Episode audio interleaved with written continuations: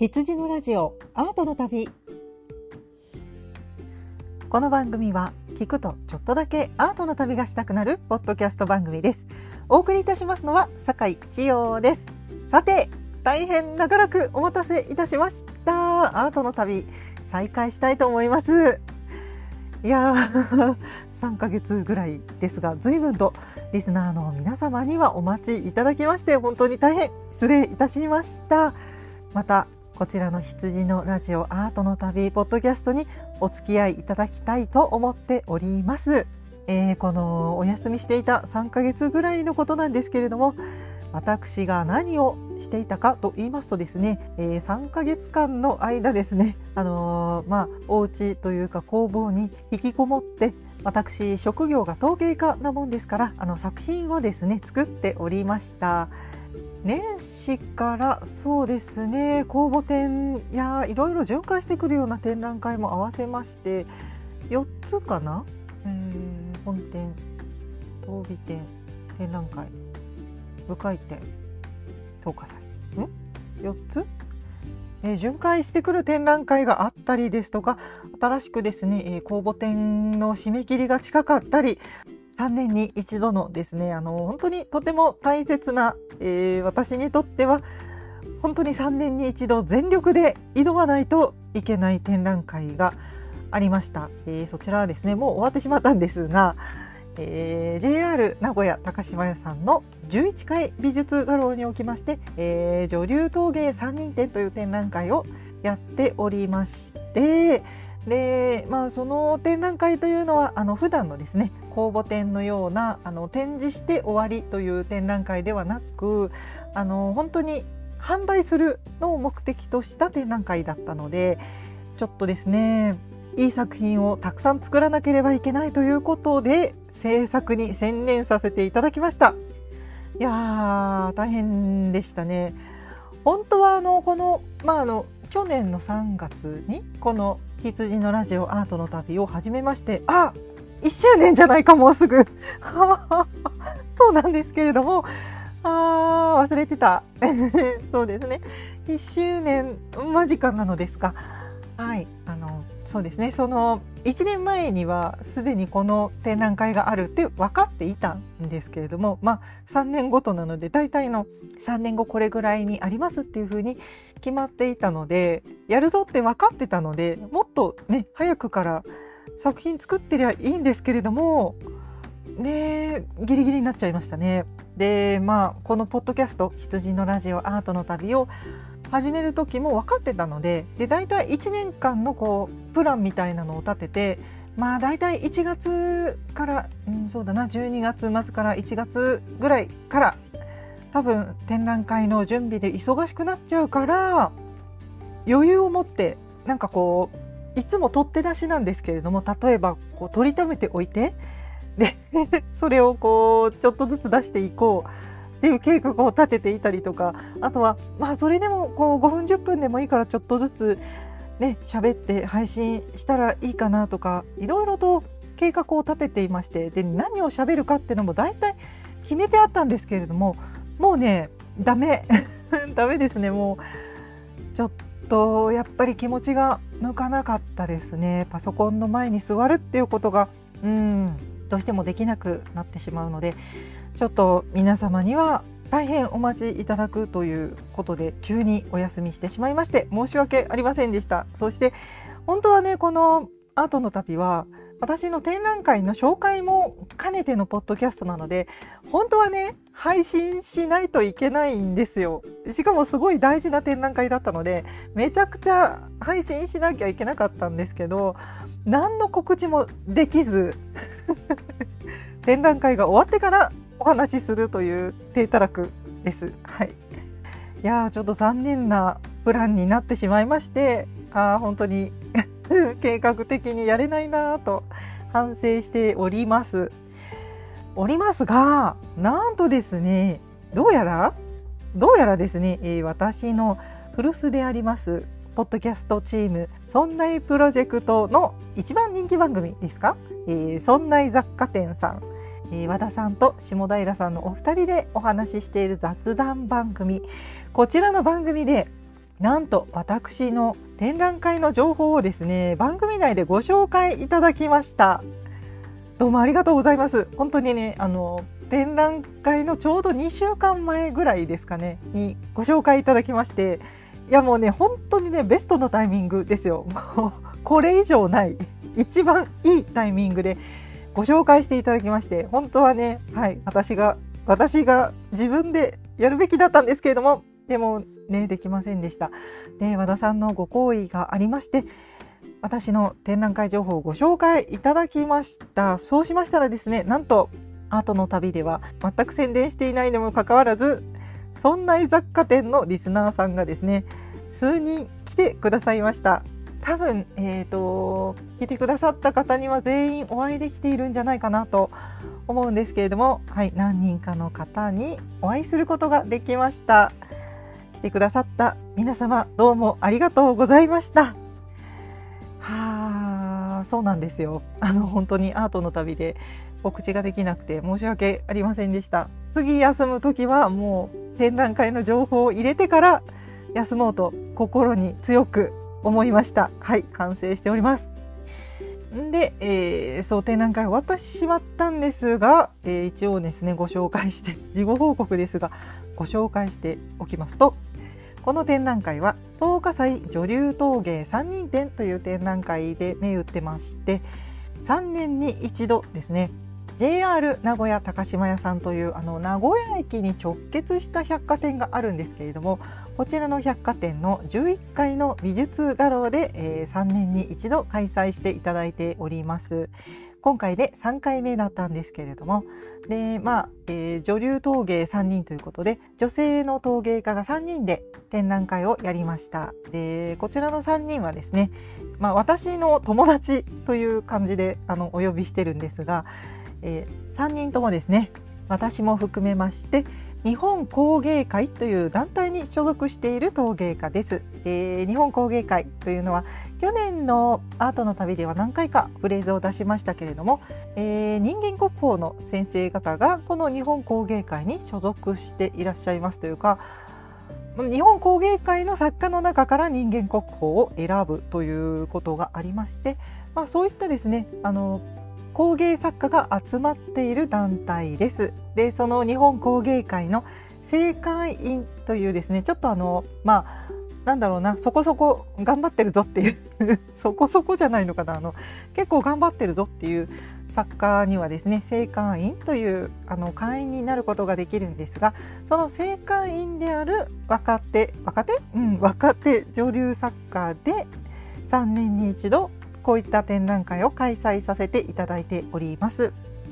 で特に日本工芸会というか、まあ、工芸というジャンルはですねどうしても男性社会というか、まあ、あの人口としてはおじいちゃんが多いんですね。あの若い女性の作家っていうのはやはりちょっと数が少ないその団体の中でもかなり少数派の女性の陶芸家ということでまあ、あのどうしてもあんまり仲間がいないのでこう展覧会とか公募展とかがあるとわ久しぶりっていう感じでですねあのやっぱり仲良くさせていただいてるんですね。その私が仲良くさせていただいているとても信頼のおける方々をお呼びして、えー、展覧会を一緒にさせていただきました。はいということで、えーと、と3年に一度前回がですねちょうど2020年の3月で本当にねコロナが始まった頃だったんですよですっごいあのお客さんも少なくていやーこれどうなるんだろうと思ったんですけれどもまた次の機会に呼んでいただけてなんとか無事に終わってよかったなという感じです。はい、えー、まあ3ヶ月もお休みしてしまったんですがまずねこの JR 名古屋高島屋さんの美術画廊ってねあのすごく会場が広いんですもうとても広い会場でで3年ごとに開催していて今回3回目とお話ししていますが最初の年はえっと2017年かな？最初の年はですね女流陶芸5人展だったんですよ。それがね前回4人展になり今回は3人展ということになりましてやっぱりね女性は皆さん年頃の女性なのでいろいろあるんですよ。なんかこう結婚出産子育ていろいろあるのでなかなかね、あのー、大人数が集まるっていうのは難しい。そして続けるっていうことが本当に女性はね難しいんですけれども、まあ、そういったあの苦労もありまして今回は3人展となりましていやだったので、ね、前前まで5人で埋めていたところを3人で埋めなきゃいけないので本当にねあの大変だったんですよ。で私だけねちょっとしか作品できませんでしたというわけにもいかずでまあ私は岐阜県在住でで隣がねあの愛知県名古屋ということでやっぱりねあの私は地元作家っていう扱いなんですね。で3人いるうちの私が岐阜ででもう1人が鎌倉ででもう1人香川なので全然地方が違うんですね。でやっぱりお二人はこう名古屋でやるっていうとアウェーアウェーな気持ちで参加してるんですね。私はやっぱり名古屋地区で一番展覧会をたくさんやっているのでどうしてもこう知り合いがね私だけ多いんですねお客さんもたくさん呼べますので地の利がありますので私だけはあのもう締め切り落とせない あの絶対ね作品の点数はたくさん出さなければいけないんですねそして少しでもいい作品を出さなければいけないということで本当に言い訳がすごい長くなってるんですけどもうねでいい作品を出すということはどういうことかというとまた3年後の次につなげないといけないんですね。あのー、まあ、ちょうどぶっちゃけてしまいますと、あのー、百貨店ですのでね作品売らないと次につながらないんですよ。あの、本当にね売り上げを作らないともうあなたはここでは展覧会ができませんよとあの言われてしまうので本当にねあの売れ売れそうなって言っちゃうとあれかなあのいい作品をそしてたくさん作らなければいけないということになります。というわけでしてあのそういったプレッシャーの中、えー、展覧会の締め切りが迫っておりまして、えー、年末ですね12月半ば頃からちょっともう急にスイッチが入ってしまってあやらないとやばいな喋ってる場合じゃないなっていう危機感が募ってきてしまいまして、えー、不定期にすると言いながらポッドキャストをお休みさせていただきました。本当に失礼いたしました。やねもう3年もあったんだからもっと早く作品をね作って作りためておけばこんなに切羽詰まるようなこともなかったと思うんですけれどもねまあ、なかなかでもずっと作品を作るというわけにもいかずそしてこんな風にポッドキャストも始めましたんでねあのー、まあポッドキャスト余裕がある時はポッドキャストもやりつつ余裕がなくなったら作品を作るということでまあ、結局、まあ、展覧会ギリギリだったんですけれども、はい、作品を作ることに集中しておりました。えー、その展覧会がですね2月28日ちょうど2月末で終わりでした。で、えー、今日が何日ですか？3月19日に喋っております。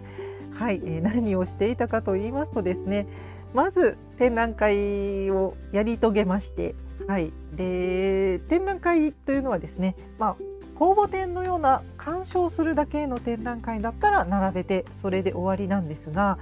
えー、こういったですね販売をするような展覧会というのはもちろん作品をお渡ししてそれで終わりという場合もあるんですが、えー、私の場合はですね多くの作品に木箱をお付けするということがあります。えーまあ、ぐい飲みとか、えーと、お抹茶茶碗も今回ちょっと出したかな、はい、そういった一点物ですねそういったものたちにはその普段使わないようなものなので木箱に入れてこうしまっておいてなんかいい時に出してきて使ってくださいよという意味も込めまして作品一つ一つに木箱をお付けします。でそれはですね展覧会が終わってから一つ一つですねその買ってくださった作品に合わせて木箱をお作りします。それはですねあの陶芸家専門の木箱屋さんというのがありましてそちらにまず木箱を発注します。で木箱が大体ですね今回ちょっと私多かったので2週間ぐらいかかりましたかね木箱を作っていただいてそれに一つ一つ箱書き、えー、タイトルであったり私のサインを入れたりであの楽観を押してですね、まあ、記号するわけですね。そういったことを一つ一つしましてでその木箱にはですね買ってくださった方々にお礼状などもしたためましてで、まあ、数十通ね一個一個手書きするんですけれどもそういった作業をやっておりました。まあ、そんなようなですね、えー、手紙を書いたりですとか木箱を書いたりですとかあと他にもいろいろやっていたんですけれども確定申告も終わりましてですねやっとポッドキャストの現場に戻ってまいりました大変お待たせいたしました。すごい。言い訳がめちゃくちゃ長いけどもうちょっとお付き合いくださいね。はい。本当にあの私の苦労を聞いてくださいよ。あのねあのツイッターにはつぶやいたんですけど本当に大変だったんです、ね、何が大変だったかっていうと制作も大変だったんですけれども年末にね一度あの私多分去年の12月に年末にお便り特集をやります。だからメールをたくさんくださいって多分メッセージを残してちょっとお休みしたんですよ。で年末にですね一回あのメール会をやろうと思いまして1日まるっと1日私は予定を空けておいたんですね。喋るため用の1日を空けておいたんです。そうしたらですねなんとその貴重な貴重な1日にですねなんとなんとですね私が住んでいるところの住まいのですね水道が止まってしまいましてで 寒かったからなのか何なのか水道が止まりまして12月28日ぐらいでしたかね。はいもうあの年末の仕事納めが終わっているであろう馴染みの業者さんを叩き起こしましてですね直してもらったんですけれどもで、まあ、水道止まったって何が困るかと言いますと私はねあの陶芸家なんですけれども実はあの大家もやってるんですね。あのまあ、大家って言っても大層なもんじゃないですよ。あのメゾン一国のようなものを想像していただきたいんですが、まあ、オンボロアパートのですね私大家をやっております。えーまあ、本当に築何十年か経っておりましてあちこちガタが来ております。でなぜかですね12月末その12月28日と1月もあったんですけれども水道が止まりまして、私はそのアパートの大家なんですよ。で水が止まっちゃうとね自分家だけじゃないのであのアパート全体の水が止まっちゃってるので業者さんを呼んで工事してもらったりですとかあとは家の住人さん何人も住んでますのでその方々にお水が止まっちゃってごめんなさいって言ってお水を届けたりとかで最初に止まったその年末の日は結局水道お水を各階に届けるポンプの電圧がどうやらダメになっているということで、えー、年末の夜10時ぐらいにですね中部電力さんを呼びまして 多分ね日付超えてたと思うんですけどその後もう真夜中の暗い中に中部電力さんにうちの電柱に登ってもらってで電線のなんかその変圧器みたいなのを変えるところからもう本当にうちの機械じゃなくてまず電柱からっていうあの大工事をしましてですね。もう本当にそんなようなことを2022年の年末にやることになりまして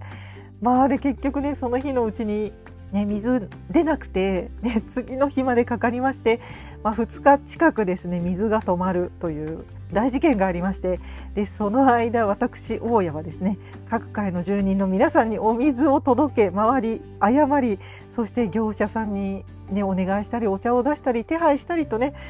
もう大変だったんですよ。ポッドキャストどころじゃなかったんです。というかもう本業ができない制作もできないという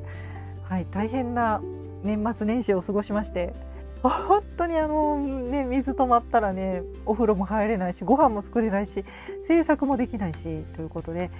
むしろよく展覧会に作品並んだなと 思っています。はい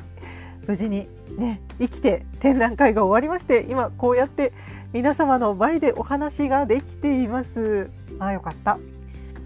そしてですね、えー、無事に3年後の展覧会も決まりましていや本当一時はどうなることかと思いましたけれども無事に展覧会開催することができました。そしてお越しいただいた皆様主に、えー、そんな雑貨店のリスナーの皆様ですね。ありがとうございました。そして和田さん下平さんご紹介いただきましてありがとうございました、えー、でそうだそうだ。一部ですね、えーと、私の作品を買っていただいたリスナーさんの中で、えー、私の方にですね住所をいただけておらず、えー、お礼状をお届けできていないリスナーさんが2名いらっしゃいます。えー、あえーとですね、そんな雑貨店のリスナーさんが2名いらっしゃいます。作品を買いましたがお礼状というのが届いてないよという方もしいらっしゃいましたらですね、えー、私アートのためのポッドキャストのメールフォームの方にご連絡をください、えー、お礼状をお送りしたいと思いますので、えーと、この度はありがとうございました。はいということがありました。であとですねもう一ついいことがありました。えーと三人展高島屋さんの展覧会が終わってちょっとここまでかかってしまったのにはもう一つ理由がありましてそれはですね、えー、東海伝統工芸展という公募展の作品も作っておりましたそしてその第54回東海伝統工芸展という公募展で私賞をいただきました、えー、東農信用金庫賞というですねあの 地元の銀行の出している賞をいただくことができました。やった！賞をいただくことができました。えー、この東海伝統工芸展というのは毎年秋に開催している日本伝統工芸展、まあえー、と先ほど私が所属している団体日本工芸会がやっている日本伝統工芸展の支部展東海支部の展覧会という位置づけです。で日本伝統工芸展という秋にやっている展覧会は全国規模の公募展でして、えー、とてもとても超難解なえー、入るだけでもめちゃくちゃ難しいそしてその中で賞を取ると人間国宝に一歩近づくなというですね、えー、そういった、えー、日本伝統工芸展というのは特別な公募展なのですがこの日本伝統工芸展を東京本社と考えると今回賞、を取った東海伝統工芸展というのは東海支社と考えてください。えー、東海伝統工芸展というのは愛知岐阜三重静岡の東海4県に住んでいる作家が、えー、春にですね作品を公募展に出品しまして、えー、審査員の先生方に選んでいただいて入選落選そして受賞作品などが選ばれるといった伝統工芸展の前哨戦のような公募展が春にあります。でその募集の締め切りの日がですね、あのー、名古屋高島屋さんの展覧会の10日後にありまして、えー、2月28日に展覧会が終わって次の締め切りが3月10日だったんですね。で 本当に私そこから作品を作ったんですよ。いやよくできたなって思うんですがなので展覧会の1週間ですね高島屋さんに毎日行って毎日毎日お客様とお話しして立ち仕事を1週間百貨店勤務を果たしましてでその、ね、展覧会が終わってお家に作品を運び入れました。その次の日から対策を作り始めましてですね1週間で2点作品を作ってで大急ぎで釜詰めして焼き上がったのがその締め切りの搬入の前日に熱々の作品がまた焼き上がりまして前日ばっかりですね。はい。えー、ですので高島屋さんの展覧会の10日後に、はい、作品を搬入しましてですね。で、まあ、たくさんの、えー、東海4県に住んでいる陶芸作家、えー、工芸作家たちの作品がこう集まりまして。でその審査員というのは美術館の館長さんであるとかえーと、他の県の人間国宝の先生方にも今回来ていただいて審査していただきました。そしてその中でなんとなんと賞をいただくことができました。いやー本当にありがたいことですね。あの東海伝統工芸展で賞をいただいたのは私はちょっと考えてみるとですね14年ぶりなんですね。確か3回目なんですけど賞を取るのはで前取ったのは多分うんと、ね、大学院生の時だったので本当に久しぶりです。いやねなかなか賞を取ることもなかったんですが本当に久しぶりに賞をいただきまして、えー、作家として大きな展覧会も無事に終えましてそしてその中でお客様やあのリスナーさんたちにもお会いできてそしてまた公募展に作品を出品まずは出品できてそして賞までいただくとは本当にこんな幸せなことはなかなかないなと今幸せをかみしめておりますということで、えー、長くなっておりますがまだ本編にたどり着いておりませんね。はい、えー、今回の本編ですが本編も長くなりそうですよ。はい、しっかり聞いてくださいね。はい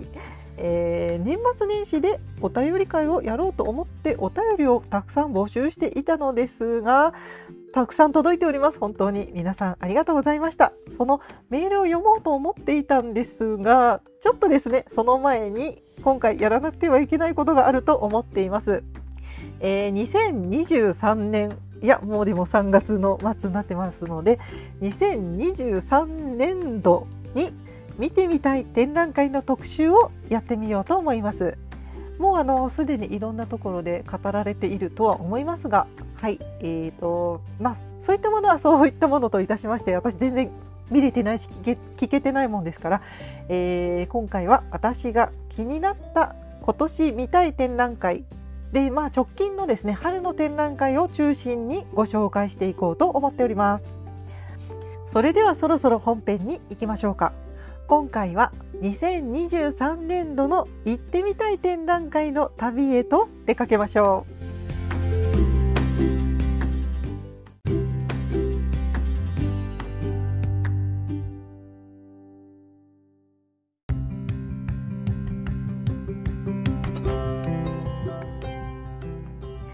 さて2023年度気になる展覧会ですが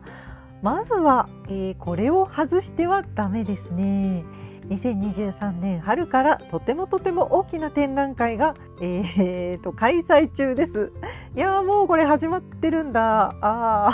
あ、だいぶ先だと思ってましたがもう始まっております。ルーブル美術館展愛を描く2023年3月1日から6月12日まで国立新美術館にて開催中です。そしてその後京都市京セラ美術館に巡回します。京都展は会期が2023年6月27日から9月24日までえー、約半年間にわたりフランス・パリにありますルーブル美術館の収蔵品を日本で見られるといった貴重な展覧会が現在東京で開催中です。展覧会の概要をお読みさせていただきます。ルーブルが誇る珠玉の愛の絵画が一堂に。人間の根源的な感情である愛は古代以来西洋美術の根幹をなすテーマの一つであったと言えるでしょう。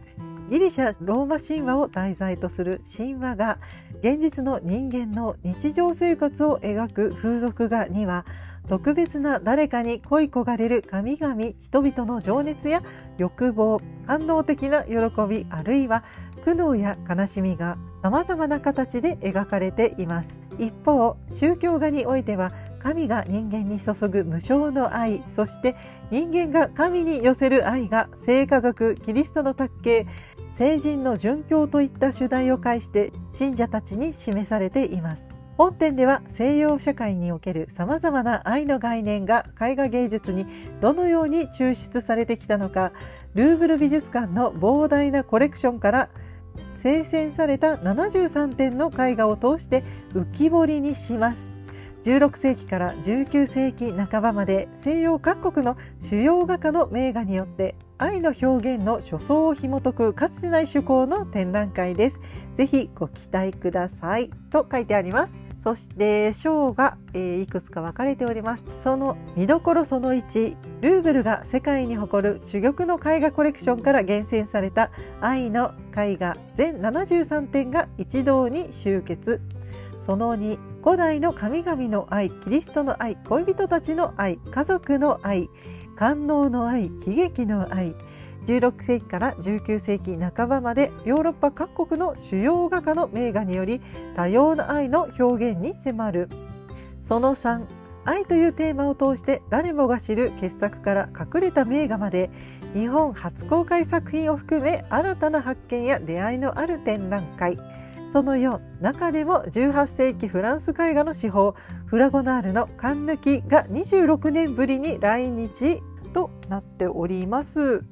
えーと、いろいろ読んできましたが、えー、神話の絵画キリスト教絵画、えー、人間、まあ、市民をテーマに描かれた絵画特に家族愛恋人との愛官能悲劇などといった愛をテーマにした展覧会がですねルーブル美術館の絵画がたくさん見られるという展覧会が開催中です。展覧会のですね代表的な絵画がホームページで見ることができておりますが特にこのフランス絵画のですね具象的なあの人間がですね綺麗に、えー、描かれているものがとても多くてですね、えー、美しい繊細なタッチの絵画をたくさん見られる、えー、具象画ですね、はい、抽象画ではありません。具象画が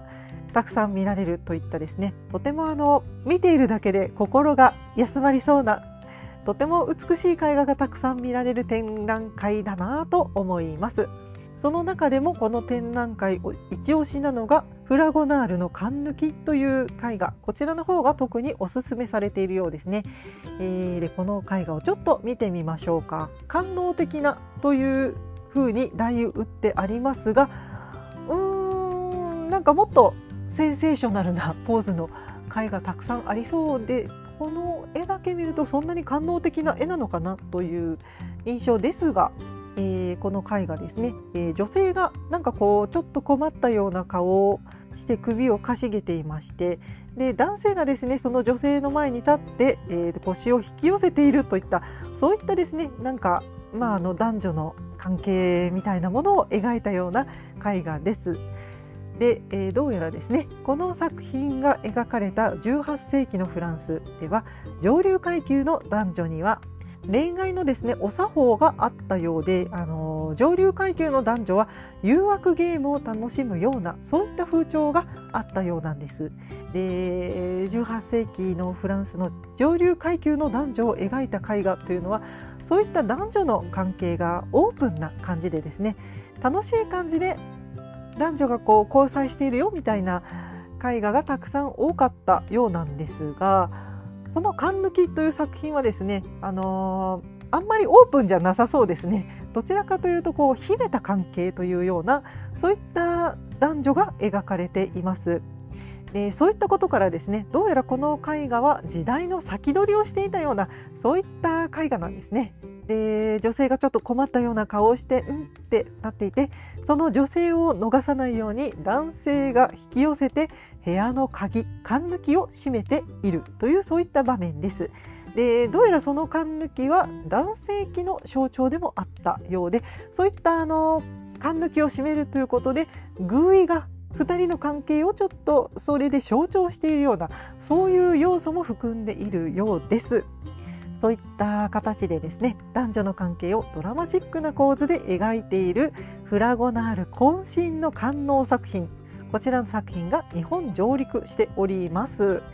で他にもですね、あのー、とにかくフランス近代絵画のですねもう本当に見ているだけで心がほんわかするようなですねもう可愛い女性とかですねお肌がすべすべの方々が本当に綺麗に描かれていてもう見ているだけであ綺麗だなと感動してしまうようなそういった西洋絵画油絵がたくさん見られそうな展覧会です。ただえー、っとですねちょっと見てみたところですねルーブル美術館展の展覧会展覧会ツイッターさんがお仕事でつぶやいていらっしゃいますがどうやらこの展覧会チケットを取るのがちょっと難しそうですね。あの毎回あの 定員に達しましたってツイートされているのでなかなかチケット取るの難しそうですがこちら会期も長いですし東京の後は京都の方にも巡回してきますのでまだまだ見られるチャンスは多いのではないかと思っております。私はそうですね、あの京都の方の巡回を待待って、えー、京都に見に行きたいと思っております。東京店の方に行かれる方は、えー、そうですねまだあの3月頭から始まったばっかりですのでとまだ始まったばっかりはそうですね今春休みですしちょっと混んでいるかもしれませんそして終わりがけの最後の1週間とかも結構混雑してきますので真ん中あたりが狙い目なのではないかと思っております。ね、本当今東京の人気の展覧会はチケット取るのが大変そうですね。昨年末にあったあの国宝展国立博物館の国宝展もすごくかなりのプレミアチケットで私はもうあのチケット取れないので諦めましたけれどもね本当に最近はなかなか人気の展覧会は入るだけでも大変だなと思っております。しかし、ね、なかなかパリにも行けませんのでルーブル美術館展日本で見られるならば見ておかなければと思っております。おすすめの展覧会です。続きましてですね注目の油絵の作家の展覧会がいくつかやっておりますので、えー、ご紹介したいと思います、えー、まずですね。これもうちょっとで終わっちゃうんですけれどもエゴン・シーレの展覧会がやっておりますね。レオポルト美術館エゴン・シーレウィーンが生んだ若き天才。こちらが現在東京都美術館で開催中でなんと4月9日までの開催となっております。あもうちょっとで終わっちゃうなこれは。私見れないかな。これはちょっと私見れないかな。はい。東京都美術館で開催中で4月9日までエゴン・シーレがやっております。エゴン・シーレは世紀末を経て芸術の連熟期を迎えたウィーンに行き28年という短い生涯を駆け抜けました。シーレは最年少でウィーンの美術学校に入学するも保守的な教育に満足せず退学し若い仲間たちと新たな芸術集団を立ち上げます。しかしその当時の常識にとらわれない創作活動により逮捕されるなど生涯は波乱に満ちたものでした。孤独と苦悩を抱えた画家はナイーブな感受性を持って自己を深く洞察し時に暴力的なまでの表現で人間の内面や性を生々しく描き出しました。表現性豊かな線描と不安定なフォルム。鮮烈な色彩は自分は何者かを問い続けた画家の葛藤にも重なります。本展はエゴン・シーレ作品の世界有数のコレクションで知られるウィーンのレオポルト美術館の所蔵作品を中心にシーレの油彩画ドローイングなど合わせて50点を通して画家の生涯と作品を振り返ります。加えてクリムとココシュカ・ゲルストルをはじめとする同時代作家たちの作品も合わせた約120点の作品を紹介します。溶接の天才エゴン・シーレをめぐるウィーン世紀末美術を転換する大規模展です。ということでエゴンシーレの展覧会が開催中です。エゴンシーレ展日本では珍しいのではないでしょうか。すごく久しぶりだと思います。しかしとても人気のある作家ですね、えー、エゴンシーレは特に自画像が有名でしょうか。で本人もそうなんですけれどもちょっとねあの目がギョロッとしていてでそのギョロッとした目を見開いてそしてあのまっすぐに立ってないんですね。ちょっと斜めにこう立って首をかしげてこちらを見つめているといった自画像が有名ですね。そしてエゴン・シーレの絵はタッチが結構荒々しくてで荒々しいタッチの中で人物像がこう結構骨々しいというか例えば顔だったら頬骨がすごい出ていたりとか結構カクカクしていたりで骨張っている骨が浮き出ているようなところがあったりと骨っぽい そしてうーんまあちょっとそういうところからグロテスクな印象があるような絵画もありますね。そしてその絵のタッチの荒々しさからゴッホと比べられることが結構あります。まあ、あの溶接した画家ということでそういうところもあってゴッホとよく比べられます。でゴッホに似たこのタッチの荒々しさもありつつゴッホはねかなりあの色使いが鮮やかな面がありますがエゴン・シーレに関してはかなり色彩がダークな印象です。なんか黒とか茶色とかをこう多用するようなイメージですね。で本当にゴッホを繊細にしてそして色をダークにした感じと思っていただければちょっとエゴン・シーレ近い印象なのではないかと思います。うん。ただねエゴン・シーレ好きな方はすごく好きだと思うんですが結構その絵がセンシティブなところがありましてその鋭さ激しさダークさがとても人気な作家なんですが私は実はちょっと苦手ですね。あの見てると苦しくなってしまう絵画が多いのでなかなか直視するのが私にはあ厳しいかなと思って あのそうですね。長時間いると苦しくなるような作品が多いです。でもそういう刺激を求めに行くのもこの展覧会とてもいいと思います。そしてこちらの展覧会はエゴン・シーレとその時代という感じでですねそのエゴン・シーレの時代の作家の作品もたくさん展示されているということで特に有名な作家としてクリムトの名前がありましたね。クリムトの作品も数点あるようなのでそうですねなかなかクリームトも日本で所蔵している美術館少ないのでクリームトの作品も来てるなら見たいですね。でももうちょっとで終わっちゃいますが。はいという感じでですねエゴン・シーレとその時代を代表する絵画が見られる展覧会が現在東京都美術館で開催中です。4月9日までということであと少しで終わってしまいます。でこのエゴン・シーレ展のですね開催概要を読んでおりますとですねこちらの展覧会は巡回展はありませんと書いてありました。いやーということでここで見ないと見られないということなんですね。はい。エゴンシーレ展しかしこちらもですね東京都美術館さん、えー、とてもチケットが取りづらい展覧会となっているようです。はいということでエゴンシーレを見たい方はですねもうちょっとで終わってしまいますのでぜひあのチケットですねチャレンジしてみてください。はいそしてもう一人ですね、えー、溶接した日本の洋画家の展覧会。こちらも注目の展覧会が、えーと、東京はもう今やってますね。そしてもうすぐ終わってしまいますが特別展佐伯雄三自画像としての風景という展覧会が2023年1月21日から4月2日までこちらは東京ステーションギャラリーで開催中です。そしてその後大阪中之島美術館に巡回しましてこちらの会期が4月15日から6月25日まで開催されます、えー、開催概要の中で佐伯雄三の紹介がありますのでお読みいたします。佐伯雄三とは大阪府成城郡中津村現大阪市北区中津の高徳寺に生まれる東京美術学校西洋画科卒業後の1923年パリに向けて日本を出港を船で行ったんですね。翌年初夏里見活造の紹介で訪問したフォービズムの巨匠ブラマンクにアカデミックと一括され作品を模倣する。やがてユートリロに触発され壁の物質感を厚塗りの絵の具で表現したパリの下町風景の連作を展開し1925年のサロン・ドートンヌで入選。1926年に一時帰国し下落合の風景や大阪での船の連作を制作するも日本の風景に飽き足らず1927年8月にシベリア鉄道経由で再渡仏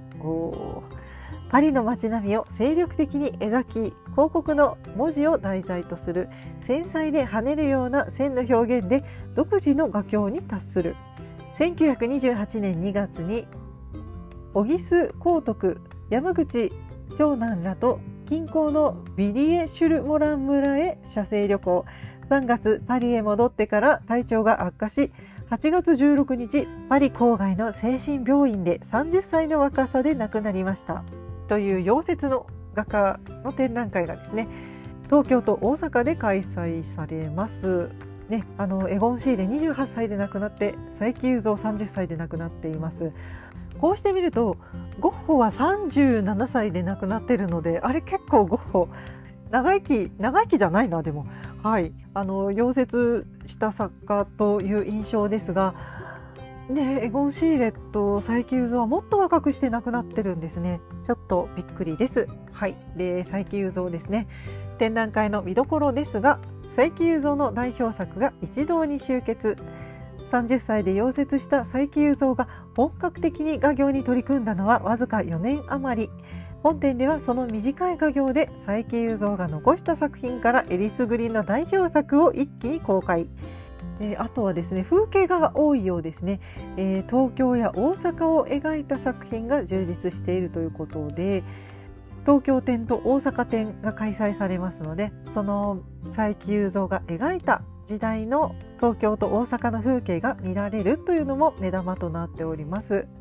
そして1928年3月佐伯雄三が亡くなる直前に描いたこの絶筆に近い作品「郵便配達譜郵便配達婦の半身ロシアの少女と黄色いレストランと扉というその絶筆に近い作品を全て展示します。でその後ですね3月末に滑血した佐伯雄三はその後筆を取ることができずに8月に亡くなっています。ということで本当に佐伯雄三が亡くなる直前に描いた作品たちが見られるということのようですね。でこの郵便配達譜という作品ですね。この佐伯雄三の代表作でありこの郵便配達譜という絵画をとある大阪の豪商が手にしたことによりこの展覧会が開催される大阪中之島美術館が出来上がったというそういったエピソードもありますので佐伯雄三展、えーと、ちょっと東京展がですねもう少しで終わってしまいますが大阪展ですねがこれから始まります。佐伯雄三の郵便配達譜の絵画を見るとですねこの大阪中之島美術館の出来上がるストーリーもまたですね一つ大きなエピソードの一つとしてこう感じていただけるのではないかなと思います。そういったところも含めて楽しめそうだなと思っております。ということで佐伯雄三展ですねえーと、4月2日までが東京ステーションギャラリーそして4月15日から大阪中之島美術館に巡回ということですので佐伯雄三のエピソードそして大阪中之島美術館のエピソードとともに、えーと、鑑賞していただくと楽しいのではないかと思います。はい、ということで、えーと、いくつか展覧会をご紹介いたしました。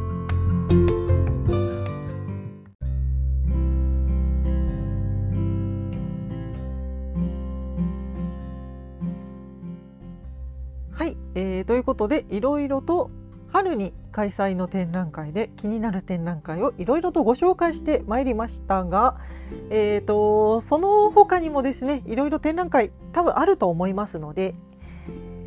私が気になる展覧会をいくつか見ていきたいと思いますということで、えここにですね、えー、雑誌の付録があります。えーとこちらですね今回参考文献として挙げさせていただくのは日経トレンディ2023年1月号臨時増刊大人のオフ2023年絶対見逃せない美術展という、えー、雑誌のですね付録が今手元にございます、えー、これを見ていきたいと思います。2023年に開催する予定の展覧会がですねこちらに一堂に会しておりますのではい見ていきたいと思います。だいぶ終わってます。はい。えー、とまず展覧会岡本太郎はこれ終わりました。3月14日までですね。終わったなはい。ピカソはやってますね。えっ、ー、とまずピカソがですね、えー、ポーラ美術館さんでやっていたピカソが、えー、こちら1月15日で終わりまして続きまして広島美術館に巡回して開催中です、えー、広島美術館では2023年2月4日から5月28日までポーラ美術館開館20周年記念展広島美術館開館45周年記念ピカソ青の時代を超えてという展覧会が開催中です。はい。言うまでもなくピカソですね。であのこのポーラ美術館の所蔵品とそしてピカソのたくさん収蔵しているこの広島美術館が2館がですねあの力を合わせてピカソをババンと紹介してしまおうといったそういったあの本当に日本のピカソが 一堂に会しているといったようなですねそういった展覧会がやっておりまして、えーと、ポーラの次はその収蔵美術館である広島美術館さんが一気にこう見せていただけるということで、えー、注目の展覧会となっております。はい、これは見たいですね。まだやってます。5月までやってますので、ゴールデンウィークなどにもあの旅行の予定ですね。広島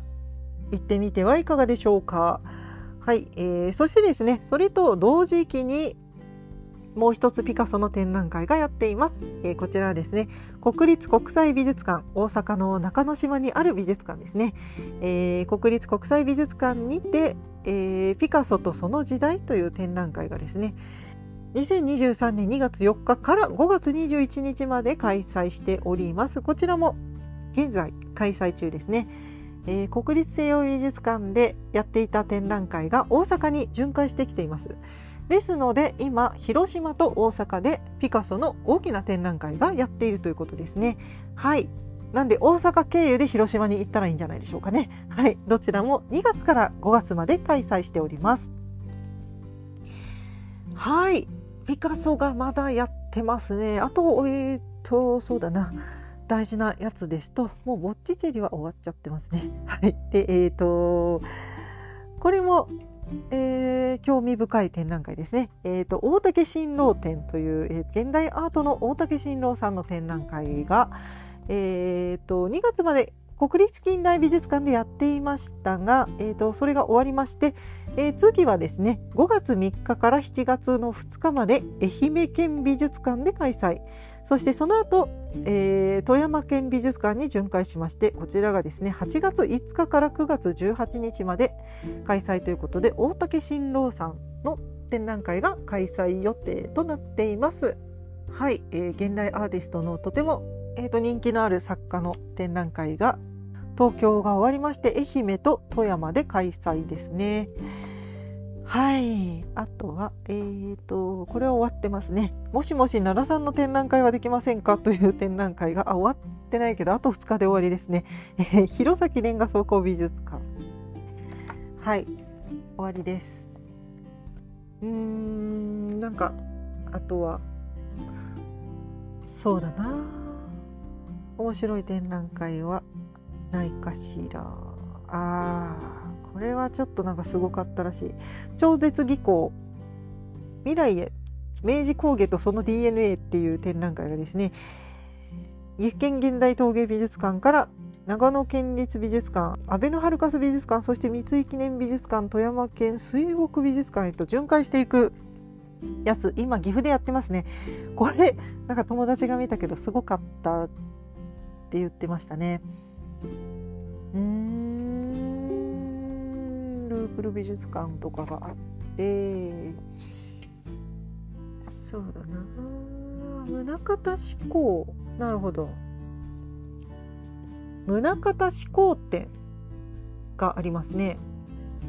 これが、えー、2023年3月18日から5月21日まで富山県美術館。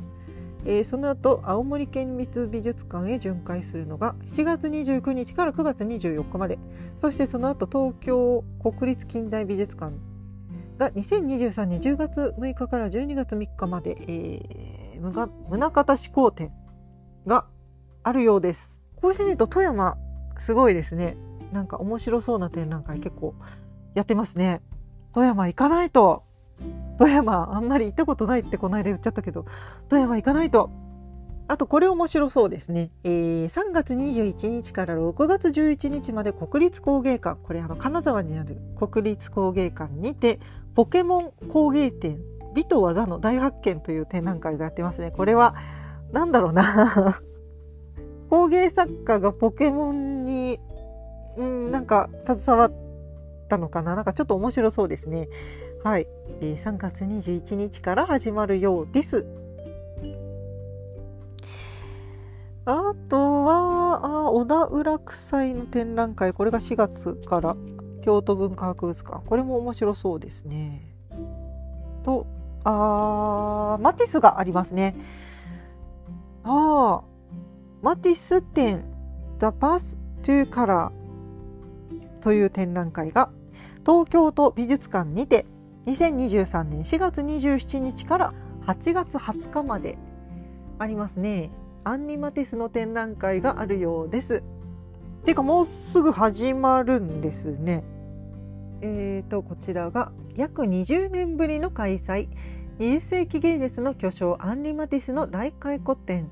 世界最大規模のマティスコレクションを誇るパリ・ポンピドゥセンターから名品約150点を紹介。おっと、これはすごいですね。ポンピドゥセンターから、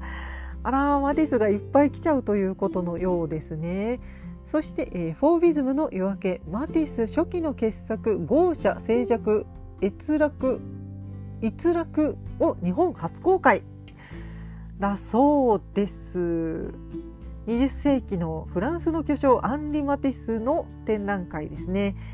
えー、こちらマティスの展覧会日本では20年ぶりということでフランス・パリのポンピドゥセンターからマティスがたくさんやってきます。こちらいいですね。パリ行ったのに私ポンピドゥセンター行かなかったですからね。これは見たいですね。ただこちらのマティス展も巡回はしなさそうですね。東京都美術館だけだけみたいです。はい。はい。マティスの展覧会いいですね。これ見たいですね、えー、マティス展が4月27日から8月の20日までです。そしてそれとほぼ同時期まあちょっと遅くなりますけれどもにですね、えー、東京駅近くのアーティゾン美術館。こちらではですねセザンヌ・フォービズム・キュビズムから現代という、えー、抽象絵画の学生と展開アブストラクションという展覧会が開催されます、えー、こちらがですね期間が6月3日から8月の20日まで、えー、抽象絵画の展覧会が開催予定です、まあ、こちらは6月から8月ですけれども夏の東京はどうやら抽象画がたくさん見られそうだということがわかりますね。はい。東京抽象絵画がお好きな方はぜひ、えー、夏頃に東京に行かれるといろいろ見られるんではないかと思います。マティスと抽象絵画展覧会が夏にあるようです。さて、えーと他にはうんと東京国立近代美術館にて、えー、ガウディとサグラダ・ファミリア展という展覧会が、えー、6月13日から9月10日までの開催です。なるほどなるほどこれは昔なんか森美術館で似たような展覧会やってましたがそれと似た感じなのでしょうか、えー、その時はですねガウディの卒業制作の建築のなんですかプランの絵だったりとかあとはそのサグラダ・ファミリアの模型みたいなものが来ていました。はい、なんですけれどもそんなような展覧会がありそうです。27ページうーんスペインのバルセロナが生んだ建築家の記載アントニオ・ガウディその代表作の一つとして知られるサグラダ・ファミリアは長く未完の性能と言われながらいよいよ完成の時期が視野に入ってきました140年にわたって作り続けられているサグラダ・ファミリアに焦点を当て図面模型写真資料映像などからガウディ建築の魅力に迫るという展覧会があります。えーとこちらはですねどうやらその後ですね2023年9月末から12月頭には滋賀で展覧会。そしてその後愛知には2023年12月中旬に12月中旬から2024年3月上旬まで開催予定となっていますのでこのガウディ展はですね巡回しそうですね。主に、えーと、中日本、えー、滋賀と愛知に巡回しそうですのであこれ私東京行かなくていいじゃん。名古屋で見られそうです。はい。という展覧会があります。巡回もしそうです。はい。あとは何かありますかね。これはおっと。これは今度はですね冬の展覧会がちょっと注目かもしれません。はい、えー、まずですね損保美術館。こちらの新宿のあのーゴッホのひまわりを持っている損保美術館さんですね。こちらの損保美術館がゴッホと生物画伝統から革新へという展覧会を開催します、えー、会期が2023年10月17日から2024年1月21日までの開催ですね。はい、えー、ゴッホのひまわりを持っている損保美術館さんですがどうやらゴッホのひまわりとそしてその生物画をテーマとした展覧会を開催するようです。そしてさらに上野の森美術館におきましてモネ連作の情景という展覧会が開催されます。こちらが2023年10月20日から2024年1月28日までの開催ですね。ということで、えっと、どうやら2023年の冬頃から印象派とそしてポスト印象派の展覧会が、えー、東京で見られそうだぞという感じですね。はい、まずゴッホと生物画という展覧会ですが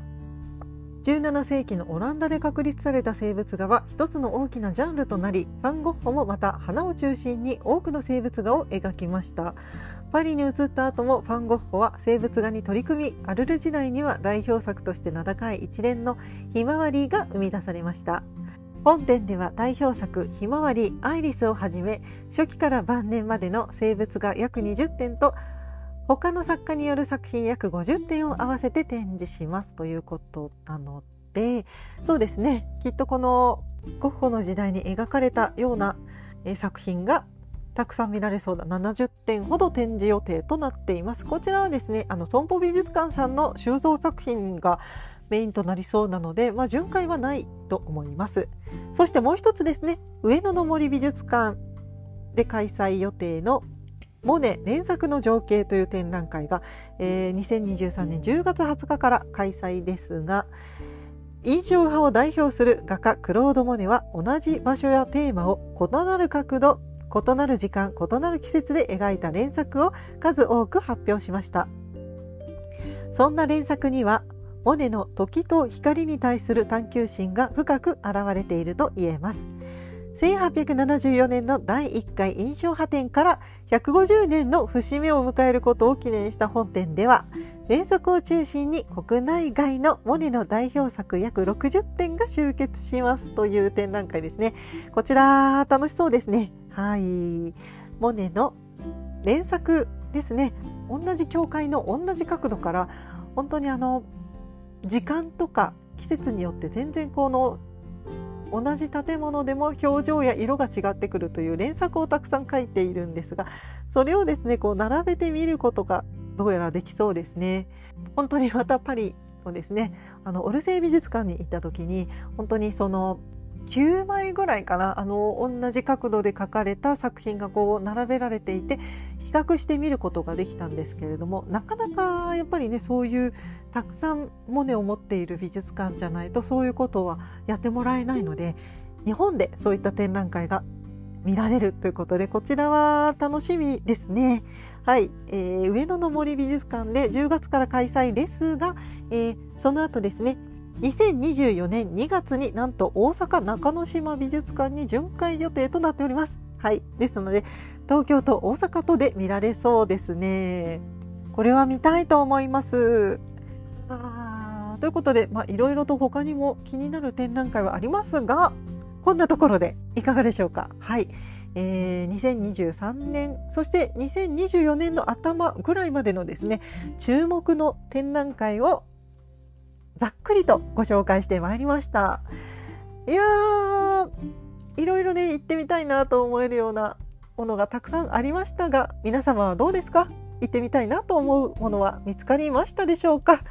あのー、ちょっとですね 私が喋るのが遅くなってしまったのであの東京店がですねだいぶ終わりが近づいているような展覧会も多かったのでそのあたり大変申し訳ないのですが今年も大きな展覧会がたくさんありそうだぞと思っています。はい今年もアートの旅楽しんでまいりましょうというところで今回の本編はそろそろ終わりにしたいと思います。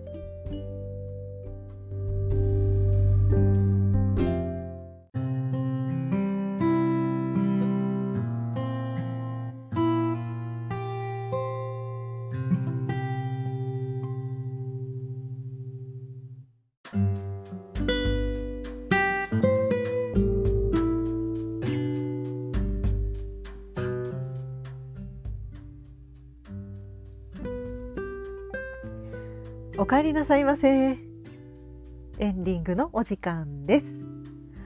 えー、まずはですねこちらのエンディングのお時間でちょっとご紹介させてください。私の、えーと、作品が見られる展覧会がいくつかご紹介させていただきたいと思います、えー、まずはオープニングの方でお話ししましたけれども今回私がですね第54回東海伝統工芸展で賞を取りました。えー、こちらのですね、えー、展覧会があります、えー、2023年4月25日火曜日から30日日曜日まで、えー、6日間という短い期間なんですけれどもこちらの展覧会が開催されます、えー、場所はですね愛知県美術館ギャラリー8階 G 室というところで、えー、入場は無料となっておりますはい、えー、多分私はまだねあの当番の日とか決まってないんですけれども初日が多分、えー、表彰式なので初日はいますね。はいあとはちょっといついるかわからないんですけれども、えー、第54回東海伝統工芸展私賞を取りました。自信作が並んでおります。入場は無料です。愛知県美術館にて開催されます。4月25日からということですね。ぜひこちらご覧ください、えー、そしてもう一つですね。次は、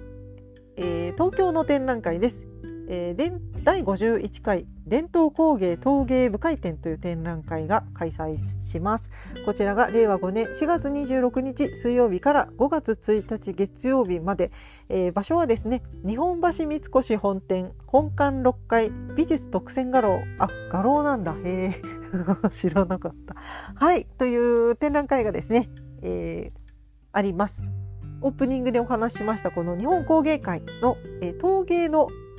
人たちだけでやる。またこちらの公募展ですね。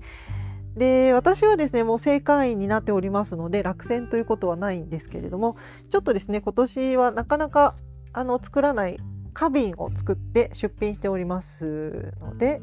私の作品が展示されております、えー、入場は無料です。はいこちらの展覧会もぜひ、えー、東京近くにお住まいのお客様は見に来ていただけますと幸いです。私はいませんが 作品がおります。はい。えー、と日本橋三越本店本館6階美術特選画廊にて4月26日からの開催です。はい。そしてもう一つですね、えっ、ー、と、えー、ゴールデンウィークにも展覧会がありますので、こちらもご紹介します。えー、ゴールデンウィークの際ですね、セラミックパークミノという現代陶芸美術館の1階にて、えー、美濃陶芸作家展2023という展覧会が開催です。えー、こちらは1300円、1300円じゃこちらは1300年の時を超え、継承され続ける技と技術、伝統を受け継いだ現代の美濃焼が集結する特別な空間。えー、2023年5月2日から5月4日までのこのゴールデンウィークのですね、234の3日間でですね、えー、展覧会が開催予定です。こちらはですねあの現代陶芸美術館という美術館のあの1階でですねあの大きいホールがありましてそちらにあの岐阜県隣愛知もあるかな？でもほぼほぼ、えーと、岐阜県の作家がですね120人ぐらい集まりまして1人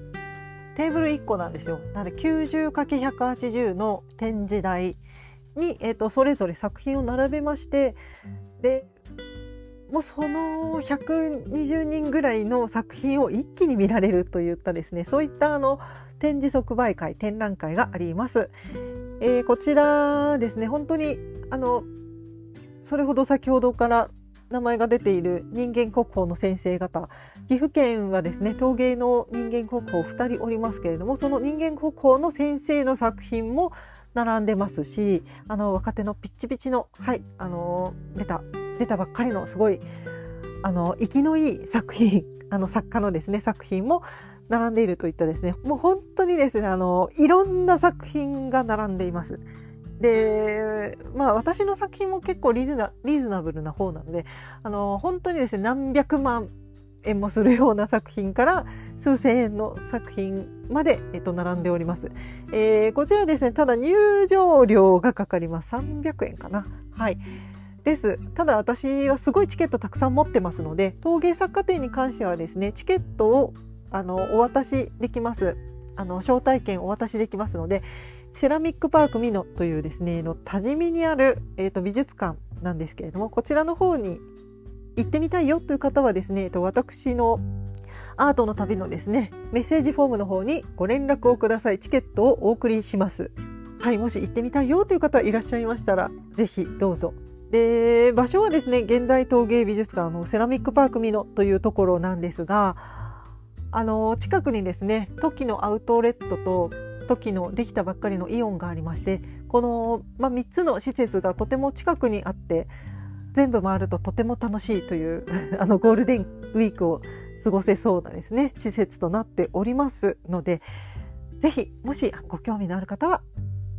ご連絡ください。はい、チケットをお送りします。はい、ということで、えー、3つですね。4月末からゴールデンウィークにかけての展覧会がありますのでご紹介いたしました。えー、東海伝統工芸展伝統工芸陶芸部会展そして、えー、陶芸作家展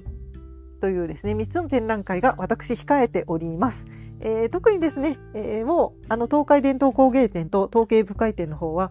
出品が終わっておりますので作品を並べてもらうだけなんですが、えー、陶芸作家展の方はですね、えこれから作品を作りますので、はい、またもうちょっと、はい、頑張りたいと思いますが、まあ、ポッドキャストも、あのー、なので、毎週はもしかしてできないかもしれませんが、あまあ、各週ぐらいでまたちょっとできたらいいなと思っておりますので、気長にお待ちいただければと思います。あの、もう3ヶ月とかは開けないように頑張ります。はい。ですので、はい。近況も含め、えー、2023年の見たい展覧会をご紹介いたしました。それでは今回はこの辺りで終わりにしたいと思います。羊のラジオアートの旅へのご感想はツイッターでハッシュタグ羊のラジオをつけてつぶやいてください。羊とラジオはカタカナで羊のラジオでお願いします。さらにご感想をくれるメッセージフォームがございます。こちらのフォームは羊のラジオアートの旅の番組概要欄説明文の一番下にメッセージ投稿フォームのリンクがございますそちらからアクセスして番組へのメッセージをお送りください、えー、陶芸作家展のチケットが欲しい方えー、そしてですねあの私の作品を展覧会で買ったけどお礼状が届いてないぞという方はですねこちらの方に、えー、メッセージフォームから住所氏名記入してメッセージをお送りください。お待ちしております。あ、番組の感想もお待ちしております。本当に、あの、お久しぶりですのでお待ちしております。はい。えー、そうですねで。メッセージ投稿フォームの方には、住所氏名を書く欄がございます。えー、住所氏名の記載のある方には、それ以外にもお礼としてですね、私が行ってきた展覧会の絵はがきをお送りいたしますので、どしどしメッセージお待ちしております。さらにパーソナリティ本人は Twitter と Instagram もやっております。こちらのアカウントはローマ字で春の羊 HARUNO 春の HITSUJI 羊で検索してみてください。またラジオ用に春の羊アンダーバーラジオでアカウントを作りました。えー、インスタグラムのアカウントがありますので、ぜひこちらも合わせてご覧ください。それでは今回はこの辺りで終わりにしたいと思います。春休みになりましたね。少しだけアートの旅に出かけてみませんか？きっと素敵な時間を過ごせるはずですよ。羊のラジオアートの旅。お送りいたしましたのは酒井志陽でした。それではまた次回の配信まで。さようなら。